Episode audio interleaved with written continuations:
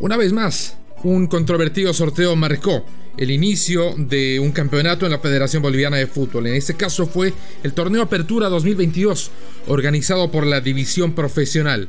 Todos los detalles se los cuento a continuación. Footbox Bolivia, un podcast con José Miguel Arevalo, exclusivo de Footbox. Bienvenidos a Footbox Bolivia. Los saluda José Miguel Arevalo para hablarles de lo que va a ocurrir en la primera mitad del año para el fútbol profesional boliviano.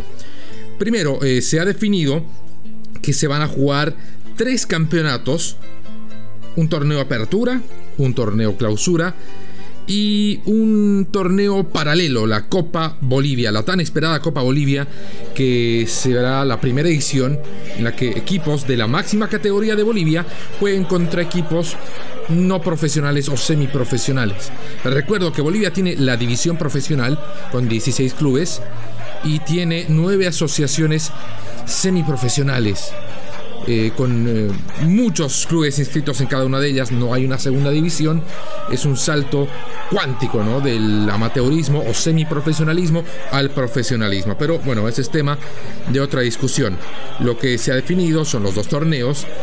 El primero va a ser un torneo seriado. ¿Qué significa esto? Que de los 16 equipos se dividen dos grupos, eh, la Serie A y la Serie B.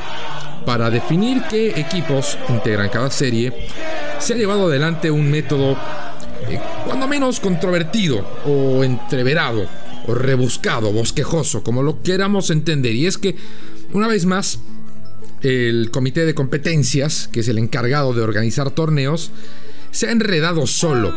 Primero, de los 16 clubes, se han definido las rivalidades más importantes, los clásicos. Es decir, se definió que el clásico Bolívar Strongest es, uno, es una de esas rivalidades. El Bilzerman Aurora es otro, el Oriente eh, Blooming es otro clásico. Con el ascenso de Universitario de Sucre, eh, ya tiene el clásico con Independiente de Sucre también, el campeón defensor, y así. Pero obviamente, como en cualquier liga del mundo, no todos tienen un rival eh, histórico, una rivalidad latente en la división profesional. El caso de Bolivia no era la excepción. Por ejemplo, Nacional Potosí, este equipo de la ciudad de Potosí, ya no tiene a su gran rival, Real Potosí, que ha descendido, por lo que quedaba solo. Como decimos en La Paz, chulla, sin su pareja, sin su rival, sin su contraparte. Lo mismo sucede con Tomayapo de Tarija, del sur del país acaba de ascender la gestión pasada, es un equipo relativamente nuevo, es un equipo Nobel no solo en el profesionalismo, sino en todo el espectro del fútbol. Y su historia no es tan extensa como para permitirle una rivalidad, ni siquiera en su región, bueno, pues mucho menos en la división profesional.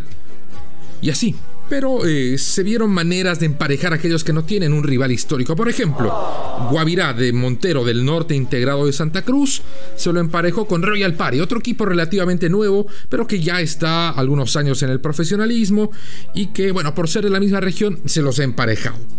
O el caso, por ejemplo, del otro recién ascendido, como es Universitario de Vinto. Vinto es una población, un municipio aledaño a la capital de Cochabamba, al Cercado, en el corazón de Bolivia. Este Universitario de Vinto se lo ha emparejado con Palma Flor, otro equipo que acaba de ascender hace un par de temporadas, que representa a otro municipio aledaño al cercado de Cochabamba, que es Quillacollo, y por ser de la misma región, se los ha emparejado. A Nacional Potosí, que está eh, tirado al sur, se lo emparejado con Tomayapo, y quedaba la gran duda ¿con quién iba a jugar Always Ready? Always Ready, el equipo millonario, eh, el equipo que representa la ciudad del Alto en La Paz, un equipo con mucha historia en el fútbol profesional, que ha sido eh, rival de antaño, con el propio Strongest, con el propio Bolívar, pero no tenía un rival a su altura. Y lo más curioso, nadie quería jugar con Always Ready. Sencillamente por muchos factores. Hay quienes apuntan a que jugar contra Luis Ready en la ciudad del Alto, en una cancha de césped sintético, es muy complicado. Argumentan la altitud, argumentan que como el escenario no tiene luminarias, debe jugarse de día y ante un eh, incandescente sol, quienes hemos jugado en una cancha de césped sintético, sabemos que se pone muy difícil. El material del gramado se calienta, hace que las condiciones todavía sean más complicadas, el pique del balón es distinto, etcétera, etcétera. Y hay algunos que han entreverado o han dejado entrever ahí la posibilidad de que eh, haya algún favoritismo de los árbitros en, en beneficio de Always Ready. Se ha acusado mucho a Always de esto. Y es que el presidente de la federación solía ser presidente de Always Ready. Y los árbitros han estado en el foco de la tormenta los últimos 2-3 años. Si hemos de ser justos, los árbitros han estado en el ojo de la tormenta no solo en partidos de Always Ready. El caso es que nadie quería jugar con el equipo alteño, por lo que se lo emparejó con Real Santa Cruz. Poco más que mm, es el que queda y jueguen contra ellos. Bueno, ¿cómo se llevó adelante este curioso, entre comillas, sorteo? Se definieron estos clásicos y se llevó adelante una distribución con una tómbola, con bolillos, esta vez bien mezclados, ante la televisión abierta, a pesar de que se postergó el torneo porque nadie quería jugar con Always. Y se sacaban los bolillos. Si el bolillo decía Bolívar, Bolívar iba a la Serie B o a la Serie A y Strongest automáticamente, al ser su rival directo, pasaba a la otra, a la otra serie. Eh, algo innecesario, porque definitivamente es un enredo solo. Y es que el torneo eh, interseries no es lo más apto para la competencia y de eso voy a desarrollar más adelante. Entonces terminaron distribuidas las series. La Serie A está compuesta por Strongest, Nacional Potosí, Real Santa Cruz, Universitario de Sucre, Palma Flor, Oriente Petrolero, Aurora y Guavirá. La Serie B la integran Bolívar, Topayapo, Olues Ready, Independiente, el campeón, Universitario de Vinto, Blooming, Wilstermann y Royal Party. De entrada se vio un ligero desbalance en eh, la distribución. Se considera que la Serie B es la más pesada, pues tiene Bolívar, Oliver Ready, Independiente, Wilstermann y Royal Party, cinco equipos que están compitiendo en una Copa Internacional. Lo que no solo habla, eh, vamos a dejar de lado la historia bien conocida, eh, habla de su momento, de que son equipos que han logrado una clasificación internacional. En cambio, en la Serie A, los únicos que juegan copas internacionales son Strongest, Oriente y Guavirá, de los cuales solo Strongest juega la Copa Libertadores y además la jugará en la segunda ronda los dos equipos que van a la fase de grupos de la Libertadores son Always Ready e Independiente, los dos eh, distribuidos en la Serie B. ¿Por qué no es la mejor idea un torneo seriado? Porque sencillamente atenta de manera directa a la competitividad. Porque un equipo puede avanzar eh, con menos partidos, ganando menos partidos, y no va a enfrentarse a todos los rivales. Queda claro que para ser campeón hay que ganarle a todos. Bueno, alguien en el torneo Apertura podría ser el campeón, lógicamente sin ganarle a todos los rivales disponibles en la división. ¿Por qué se juega por series? Esta ha sido una puja con mucha persistencia de los clubes que integran el oriente de Bolivia, que están ubicados específicamente en Santa Cruz. Blooming, Oriente Petrolero, Real Santa Cruz, Guavirá, Royal Party, y han ido cosechando apoyos eh, focalizados en otras regiones. ¿Por qué? Porque reclaman que el hecho de jugar en ciudades de altitud les implica una desventaja. Y son partidos que ya los dan por perdidos.